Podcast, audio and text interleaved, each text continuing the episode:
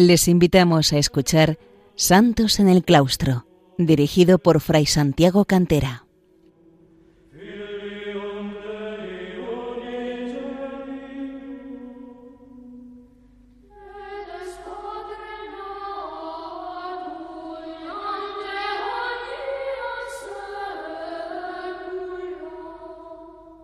Bienvenidos, queridos oyentes de Radio María, a un programa más de Santos en el Claustro, uno de estos programas que se dedican a la vida de los santos y en concreto a la vida de aquellos que en el claustro de los monasterios o en la vida solitaria han santificado sus vidas al servicio de Cristo y de la Iglesia. Nos fijábamos la semana pasada en la figura de San Basilio Magno, padre y doctor de la Iglesia, uno de los grandes padres capadocios, legislador de la vida monástica, que ha tenido una amplia influencia tanto en el Oriente como en el Occidente cristianos, tal como veíamos. Y si hacíamos una aproximación a su vida y a su obra, a sus puntos fundamentales y sus pautas esenciales para la vida monástica, Decíamos que por su importancia, por la relevancia que ha tenido, eh, convenía que nos dedicáramos también en un segundo programa a él, penetrando un poco más en sus enseñanzas acerca de la vida de la santidad monástica. Esas reglas o asceticones que eh, son su principal obra escrita acerca de la vida monástica, nos ofrecen primero un prólogo. En las reglas eh, se nos dan las pautas que marcan el objetivo de la vida monástica. San Basilio, dirigiéndose a los monjes, les recuerda que no tenemos más que un único y mismo fin, el de llevar una vida de piedad. Y por eso les dice que se encuentra con la obligación de instruirlos en los mandamientos divinos. Ocupémonos de nuestra alma, lloremos la vanidad de nuestra vida pasada, combatamos en la esperanza de los bienes futuros por la gloria de Dios, de su Cristo y de su adorable Espíritu Santo. Recordemos cómo Él trata sobre el Espíritu Santo, elabora un tratado sobre el Espíritu Santo para combatir la herejía de los macedonianos o neumatómacos, es decir, aquellos que negaban la divinidad de la tercera persona de la Santísima Trinidad. Y continúa exhortando en el prólogo de las reglas a los monjes a cumplir este fin, por el amor de nuestro Señor Jesucristo. Por lo tanto, San Basilio sumerge a los monjes en la Trinidad divina, la excelsa Trinidad. Advierte también que esto no hay que retrasarlo más. Actualmente es el tiempo de la penitencia, más tarde será el de la recompensa. El presente es el de la paciencia, un día será el de la consolación, y sepamos que Dios viene en nuestra ayuda para esto. ¿Para cuándo diferiremos obedecer a Cristo que nos llama a su reino celestial? Recordemos que Él considera a los monjes como atletas de Cristo, como combatientes de Dios y como niños de Dios. El tema eh, central al inicio de las grandes reglas es el del amor de Dios, la caridad, caridad hacia Dios y que también tiene su vuelta hacia el prójimo. Las cuestiones primera a cuatro de las grandes reglas o el gran asceticón se ocupan de la caridad hacia Dios y hacia el prójimo y del temor de Dios. Y aquí se encuentra lo que podríamos llamar el principio y fundamento basiliano desde eh, ese, esa afirmación que San Juan, apóstol evangelista, hace en su primera carta, en el capítulo cuarto, por dos veces en los versículos 8 y 16, eh, que dice que Dios es amor, Dios es caridad. San Basilio Magno nos recuerda que Dios es amor y es bondad y es belleza. Y la consecuencia lógica para el hombre es rendirle un amor incondicional. Dios ha puesto en la naturaleza humana la capacidad para amar, así que debe amar a Dios y al prójimo. Y el orden establecido en los mandamientos de Dios es primero amar a Dios y segundo amar al prójimo. Pero la naturaleza humana, creada por amor de Dios y para el amor de Dios, ha quedado, sin embargo, herida por efecto del pecado original. Y la tarea ahora, en virtud de la gracia alcanzada para nosotros por Jesucristo en su obra redentora, es restaurarla en la medida de lo posible hasta que podamos alcanzar la plenitud de la gloria eterna. Tal es el propósito de la vida monástica, como lo concibe San Basilio y como lo conciben otros grandes legisladores y eh, padres de la vida monástica. En el número dos de las grandes reglas, eh, donde eh, viene a elaborar como una especie de tratado del amor de Dios, eh, un, un, pequeño tratado del amor de Dios, nos dice cosas bellísimas. Dice, el amor de Dios nos enseña, no se enseña. En la misma naturaleza del ser vivo, quiero decir, el hombre, se encuentra insertado como un germen que contiene en él el principio de esta aptitud para amar. ¿Es a la escuela de los mandamientos de Dios, es decir, el monasterio, la vida monástica, a la que pertenece recoger este germen, cultivarlo diligentemente, alimentarlo con cuidado y llevarlo a su expansión mediante la gracia divina. Esta virtud de caridad es una, pero en poder abarca todos los mandamientos. Señalemos o advirtamos cómo San Basilio eh, recoge la idea del monasterio también como escuela, como esta escuela de los mandamientos de Dios. San Benito llamará al monasterio escuela del divino servicio. Los padres cistercienses del siglo XII, San Bernardo, San Elredo, eh, Diñí y otros hablarán también del monasterio como escuela de caridad, escuela de Cristo, escuela de Jerusalén. Eh, y otros autores monásticos a lo largo de los siglos también hablarán del monasterio como escuela. Pues aquí también lo hace San Basilio en el siglo IV en Oriente. Eh, con respecto a la caridad hacia Dios, dice San Basilio que el hombre tiene naturalmente en sí mismo la disposición y la aptitud para cumplir los mandamientos del Señor. Dice eh, explícitamente, habiendo recibido de Dios el mandamiento del amor, tenemos también desde nuestro origen la facultad natural de amar y hemos recibido de Dios la tendencia natural a hacer lo que manda. Sin embargo, libremente, nos podemos apartar de los mandamientos de Dios, tal es el pecado y el vicio. Pero late en el corazón del hombre el deseo de Dios, y así cita de un modo bellísimo algunas frases en parte tomadas de la Sagrada Escritura, en parte acuñadas por él que hay más admirable que la belleza divina, que se puede concebir más digno de gustar que la magnificencia de Dios, que deseo es ardiente e intolerable como la sed provocada por Dios en el alma purificada de todo vicio y que exclama en una emoción sincera, el amor me ha herido. Tal vez este texto pueda haber influido posteriormente en alguna carta de San Jerónimo y en la de San Bruno a Raúl el Verde, Raúl Verde, y eh, Sigue diciendo San Basilio eh, que los hombres aspiran naturalmente hacia lo bello, pues esto que es bueno es también bello y amable, pues Dios es bueno, por consiguiente todo busca el bien, por consiguiente todo busca a Dios. Estamos obligados a rendir a Dios como un deber estricto este amor, del que la privación es, sin embargo, para el alma el mayor de todos los males, pues el alejamiento y la aversión de Dios son la más terrible de las penas del infierno. Y hemos recibido también el mandato de amar al prójimo como a nosotros mismos, y consecuencia de ese amor de Dios. El hombre es un ser social y es manso, nada más conforme a nuestra naturaleza que frecuentarnos mutuamente, buscarnos los unos a los otros y amar a nuestros semejantes. Dios ha puesto en nuestros corazones este germen y además nos lo ha ordenado. San Basilio va poniendo así los fundamentos de la vida cenobítica, de la vida monástica comunitaria, en la misma naturaleza humana creada por Dios. Y hay que tener en cuenta además que él, que estudió a los filósofos griegos en Atenas y en otras escuelas del Oriente, tenía presente también la concepción clásica de la naturaleza social del hombre, por ejemplo en Platón y en Aristóteles, o previamente en Sócrates y en otros filósofos griegos. Aristóteles define al hombre como un zoon politicón, como un zoon politicón, un animal político, un animal social. Y tiene presente también asimismo San Basilio el mandamiento nuevo de Cristo, amaos los unos a los otros como yo os he amado él mismo lo recoge y lo recuerda. Y lo que hagáis a uno de estos mis hermanos, a mí me lo hacéis. Por eso eh, se perfecciona lo dicho por los filósofos, ya es un amor teologal de caridad por Cristo. Aquel que ama a Dios amará por consiguiente a su prójimo, y el que ama a su prójimo cumple su deber de amar hacia Dios. Moisés y San Pablo, recuerda San Basilio, dan ejemplo de tal amor y todos los santos.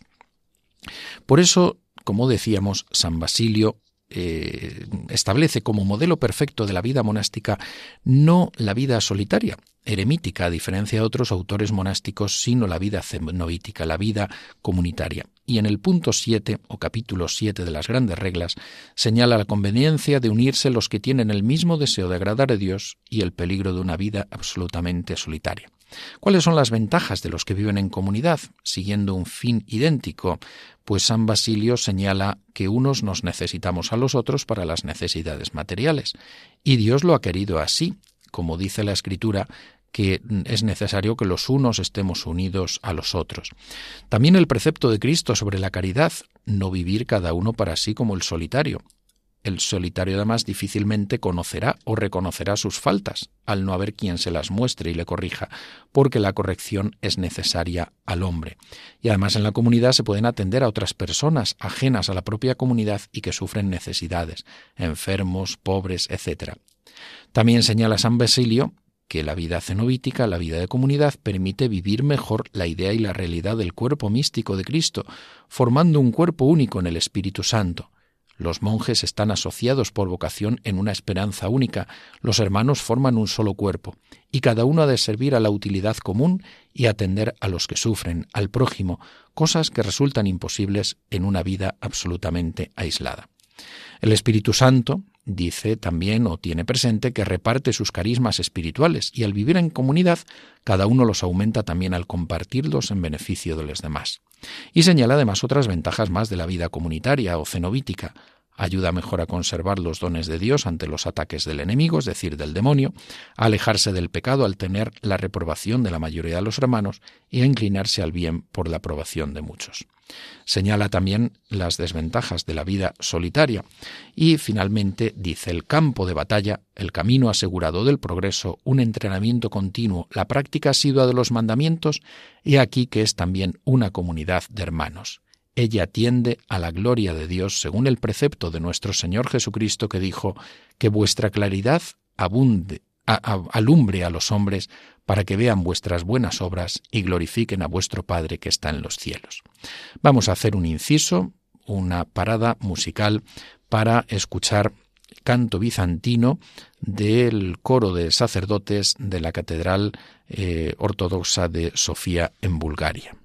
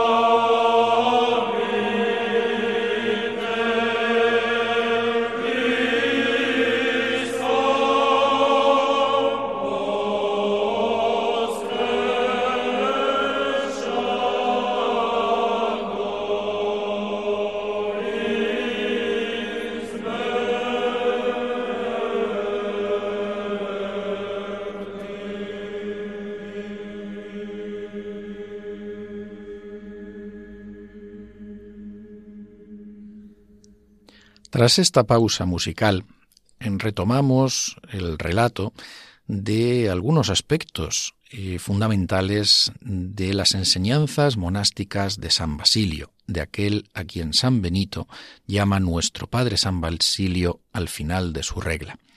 Y vamos a centrarnos en el, ahora en el punto 37 de las grandes reglas que nos hablan de la oración y la salmodia. La primera parte eh, está dedicada a la necesidad del trabajo para los monjes, puesto que el ora et labora, tanto en Oriente como Occidente, son dos de los elementos que mm, caracterizan básicamente la vida monástica, reza y trabaja, la oración y el trabajo como dos elementos de esa santificación cotidiana del monje. La necesidad del trabajo para los monjes y que no debe excusarse ninguno para no trabajar por dedicarse a la oración. Pero San Basilio refiere además en este número 37 de las grandes reglas también que existen unas horas de oración oficiales establecidas en las comunidades monásticas, lo que es el oficio divino, propiamente como lo llamamos en Occidente, la liturgia de las horas. Casiano lo aborda ampliamente, recordemos también el oficio, las horas del mismo en las instituciones cenobíticas en los libros segundo y tercero, y San Benito lo regula en su regla de monjes entre los capítulos 8 y el 20 y en el 52 sobre el oratorio. Lo bonito de San Basilio, entre otras cosas, es que indica el motivo espiritual de cada una de las horas litúrgicas, cosa que, por ejemplo, la regla de San Benito no hará. Él señala que la hora de la aurora, y la que podemos entender como la hora de laudes, es la que consagra a Dios los primeros movimientos del alma, pues no hay que preocuparse de nada antes de haber alegrado el corazón en Dios. La oración se dirige a Dios desde la mañana, todavía no se trabaja. La hora tercia, siguiendo el horario romano, la hora tercera, la hora tercia, es el comienzo para la oración, se reúne la comunidad, incluso si algunos están ocupados en diversos trabajos. Es la hora en que el Espíritu Santo fue dado a los apóstoles en el cenáculo en Pentecostés, y por eso debemos postrarnos para ser santificados por el Espíritu Santo y pedir que nos guíe y nos instruya, y después se reemprende el trabajo. Tengamos en cuenta la importancia del Espíritu Santo de la neumatología en la espiritualidad de San Basilio. La hora sexta es aquella que a imitación de los santos que dicen a la tarde, a la mañana y al mediodía expondré y referiré mi miseria y el Señor escuchará mi voz, incluye el rezo del, Salmo 90 para librarse de los ataques del demonio meridiano, el demonio del mediodía, ese al que ya nos referíamos cuando hablábamos de los monjes de Egipto, es decir, la cedia, ese estado como de enojo, de desidia, de mm, enfado, em, de, en el que se juntan toda una serie de sentimientos negativos que ponen en peligro la vida del monje en eh, su estabilidad. San Benito, en cambio, dispone este salmo el 90 para completas. En la hora nona, dice San Basilio, que es a la que subían los apóstoles Pedro y Juan al templo para la oración, tal como relatan los hechos de los apóstoles. Y al final del día tiene lugar la hora que llamamos de vísperas, en la que se debe dar gracias a Dios por los, beneficios recibidos y por las buenas acciones cumplidas, a la par que también es el momento de realizar la acusación de las propias faltas, tanto voluntarias como involuntarias, y secretas y públicas. Es útil examinarse sobre las faltas pasadas para no caer de nuevo en ellas con compunción, es decir, sitúa aquí el examen de conciencia que en el occidente normalmente se establece en la hora de completas. Al comienzo de la noche viene otra hora de oración, la que concebimos nosotros como completas. Es la oración para obtener un reposo tranquilo y exento de desvaríos, los sueños y los ensueños desvariados entre ellos. Incluye el rezo del Salmo 50, el Miserere, compuesto por el rey David. Eh, mm, sin embargo, San Benito lo situará en laudes. A medianoche tiene lugar el oficio de vigilias o maitines, el oficio de medianoche. Recuerda a San Basilio aquí que Pablo y Silas y el salmista, en los salmos, enseñan que también de noche hay que darse a la oración. Y eh, señala también que es necesario levantarse para orar anticipándose a la aurora, para que el día no nos sorprenda dormidos, sino que nuestros ojos estén ya abiertos antes de la aurora y hayamos meditado las enseñanzas del Señor, teniendo presentes aquí algunas referencias del Salmo 118 sobre la ley divina y del Nuevo Testamento de San Pablo. Dice San Basilio, cuando se ha tomado la resolución de vivir buscando únicamente la gloria de Dios y de su Cristo, no se puede desatender alguna de estas ocasiones. Recordemos que, eh, ya que no habla aquí de la hora de prima, Casiano, Juan Casiano, en las instituciones, refiere que esa hora de prima, que sí aparece recogida en la regla de San Benito, se introdujo para que los monjes no se acostasen después de laudes, en Egipto, aunque es cierto que pronto se le dio también un valor espiritual y singular y que la regla de San Benito para el occidente la adoptó de lleno. En las pequeñas reglas da algunas pautas sobre cómo los monjes deben salmodiar, deben rezar este oficio divino, esta salmodia. Dice él en el número 230 de las pequeñas reglas, un culto, me parece a mí, es una dedicación continua, perseverante y atenta al servicio de aquel a quien se rinde. Y recogiendo mm, eh, una mención del Salmo 46, en el número 279 de las pequeñas reglas, exhorta a salmodiar inteligentemente, es decir, a percibir la cualidad de cada palabra, su inteligencia, como cuando se gusta de los alimentos, cuando el espíritu se ha dispuesto a percibir el valor de las palabras. Casiano, San Agustín, San Benito incidirán en la misma idea, en que lo que se reza se haga vida y no sólo se diga con los labios, sino que se medite en el corazón, en la profundidad del alma. Y en el número 281 también exhorta que quien no quiere ir a la salmodia voluntariamente por pereza, se corrija y se manda que se le mande que vaya. Hay que salmodiar las palabras del Señor porque son sabrosas a mi paladar y más dulces que la miel a mi boca, como dice el Salmo 118. Es interesante también la acción del Espíritu Santo en el alma que San Basilio establece sobre todo en el Tratado del Espíritu Santo, como dice que el Espíritu Santo es manantial de santificación, luz y inteligible, abastece por sí mismo a toda facultad racional de algo así como cierta claridad para que encuentre la verdad, y exhorta a ir ganando una familiaridad con el, del, del, alma con el Espíritu Santo, pues es el Espíritu Santo quien busca precisamente esa familiaridad con el alma y por el Espíritu Santo toda la Santísima Trinidad. San Basilio Magno, por otra parte, eh, es un santo, monje y obispo que desarrolló una doctrina social con algunos sermones eh, de mm, profundo contenido social, como los eh, que tratan algunas frases evangélicas, destruiré mis graneros y edificaré otros mayores, o la homilía contra la riqueza o a los ricos, o la homilía predicada en tiempo de hambre y de sequía, o la dedicada contra los usureros. Él una importante labor también eh, en, sus labores asistenciales, en sus obras asistenciales en la ciudad de la caridad que creó junto a, Cesarea y en la cual estableció monasterios que atendían hospitales. Él mismo se entregaba al cuidado de los enfermos.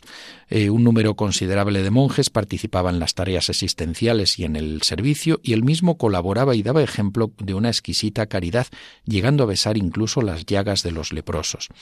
El conjunto de la basilias o basiliada de esta ciudad llegó a ser mm, propiamente autosuficiente y eh, además creó un hospicio en cada circunscripción de su diócesis, como así los regionales, bajo un, un corepiscopo en cada una, y en Cesarea ese enorme establecimiento de beneficencia. Él vivió pobremente en su vida personal, así que tenía verdadera fuerza moral para interceder con éxito en favor de personas injustamente tratadas y perseguidas, a veces arriesgando su propia vida, o para solicitar la reparación de un puente o de otra obra pública, o la condonación de impuestos a una ciudad devastada por una inundación, o para alcanzar el perdón de un culpable o la rehabilitación de un inocente, o bien para reconciliar a un padre y a un hijo enfrentados y exhortar a un amo a la suavidad con sus esclavos. En la época de decadencia del imperio romano que conocieron los padres de la Iglesia como San Basilio, algunos funcionarios actuaban con frecuencia sin un control superior y abusaban de su cargo sobre la gente sencilla, por lo que obispos como San Basilio se convirtieron en abogados de los inocentes, y la influencia de la Iglesia eh, en su entorno logró que se pudieran detener y reparar muchos de estos atropellos.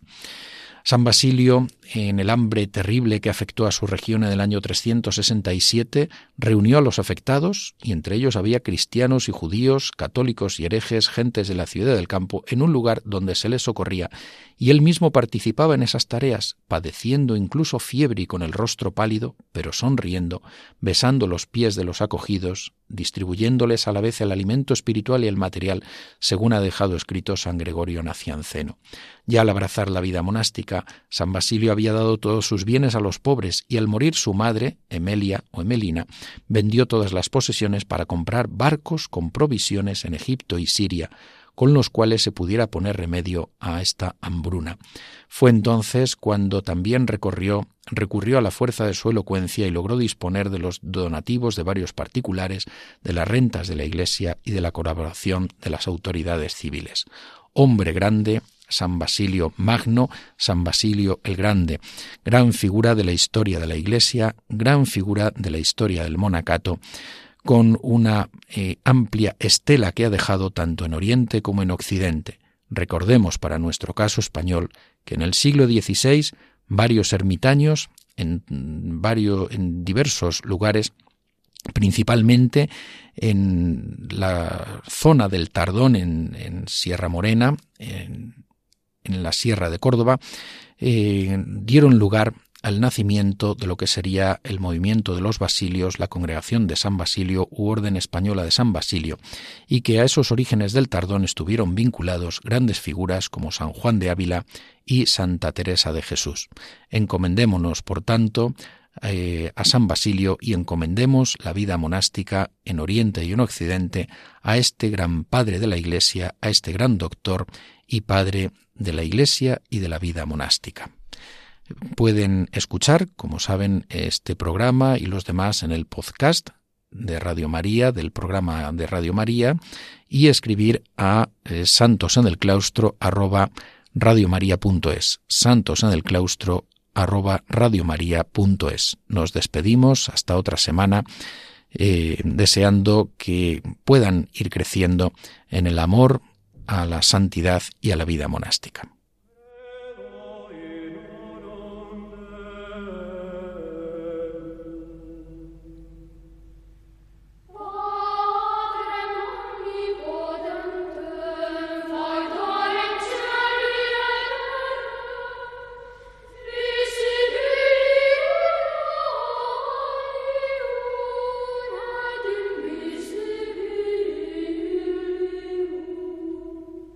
Han escuchado en Radio María Santos en el Claustro, un programa dirigido por Fray Santiago Cantera.